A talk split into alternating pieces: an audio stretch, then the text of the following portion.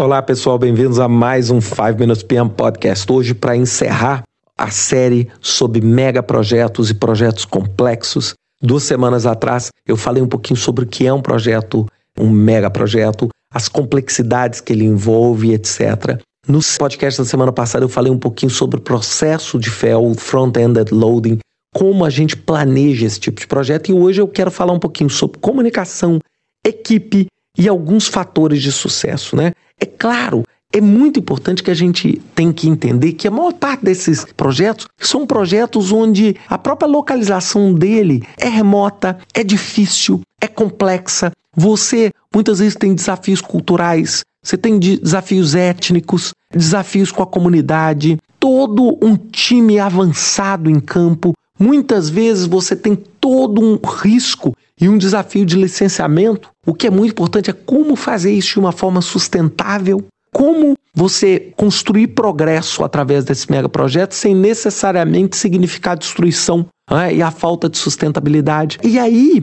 a gente tem que entender o seguinte: que os times e o processo de engajamento comunitário é extremamente importante. É? Então a gente tem que entender o seguinte: primeiro, essa gestão é uma mistura de ciência com reação à surpresa, porque você não consegue fechar tudo. E você tem que entender que as pessoas é que vão fazer o projeto e não é o processo. Então você precisa ter uma equipe com muita prática. Você precisa lidar com todos os aspectos emocionais, porque o desafio e a complexidade são muito grandes. Você tem um grande número de pessoas para acompanhar muitas funções para integrar, muitas atividades em paralelo, muita separação geográfica. Você tem muita dificuldade de fazer todo mundo enxergar na mesma direção. Muitas dependências que você tem, muito é, áreas para cobrir no escopo, diferenças culturais, porque muitas vezes você está trabalhando com times mundiais.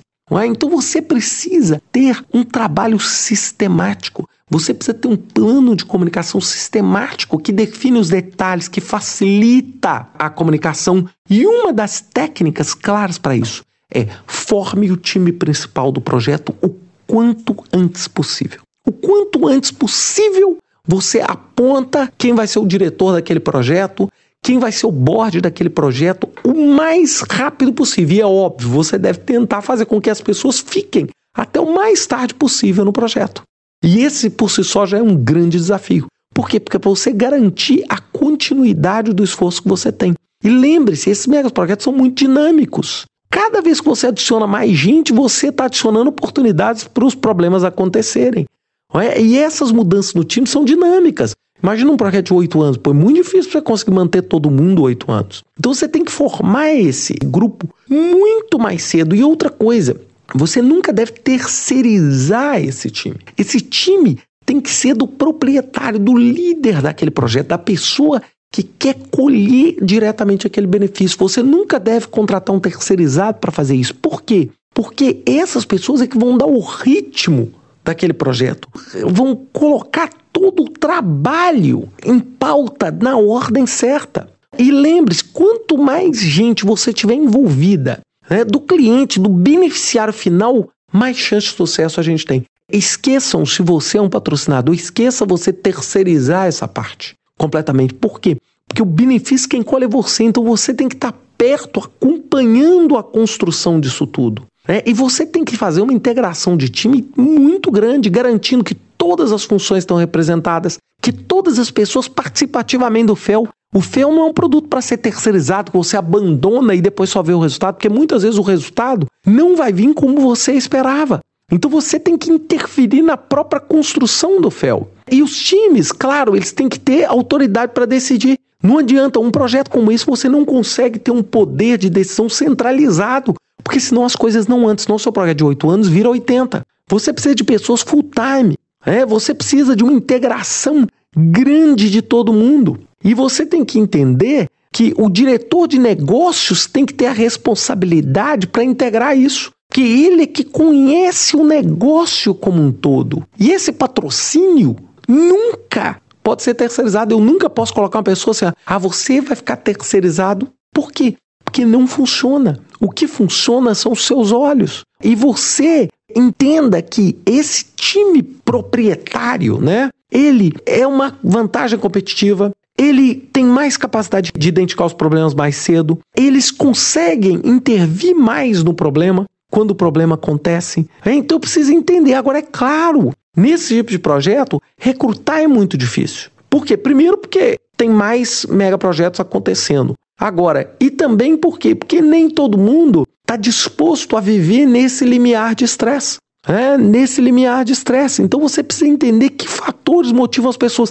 Não necessariamente é o dinheiro que vai ser o principal fator que vai levar essas pessoas. Muitas vezes o desafio da operação, o desafio, a complexidade pode ser um grande motivador. E eu preciso garantir o seguinte: o que que eu posso fazer para conseguir ter um time alinhado e motivado? posso perfeitamente garantir através de dinheiro. Mas não necessariamente vai ser o dinheiro, porque de repente esse tipo de profissional vai sair e vai para outro projeto para ganhar o mesmo tanto.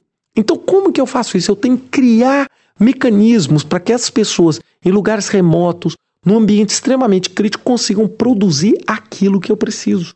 Então, isso é que torna o meu projeto um desafio gigantesco.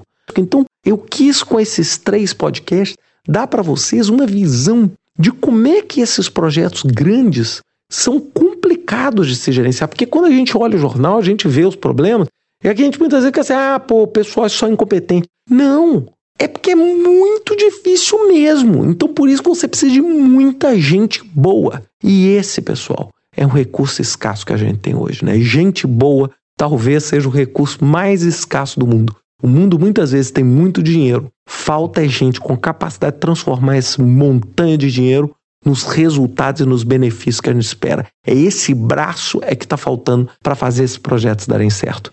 Bem, espero que vocês tenham gostado dessa viagem que nós fizemos aí de 15 minutos ao redor dos megaprojetos. E acho que agora a gente deu um primeiro passo. Agora cabe a vocês darem os outros passos rumo a descobrir um pouquinho mais sobre esse universo dos megaprojetos. Bem, até a semana que vem com mais um 5 Minutes PM Podcast. Até lá.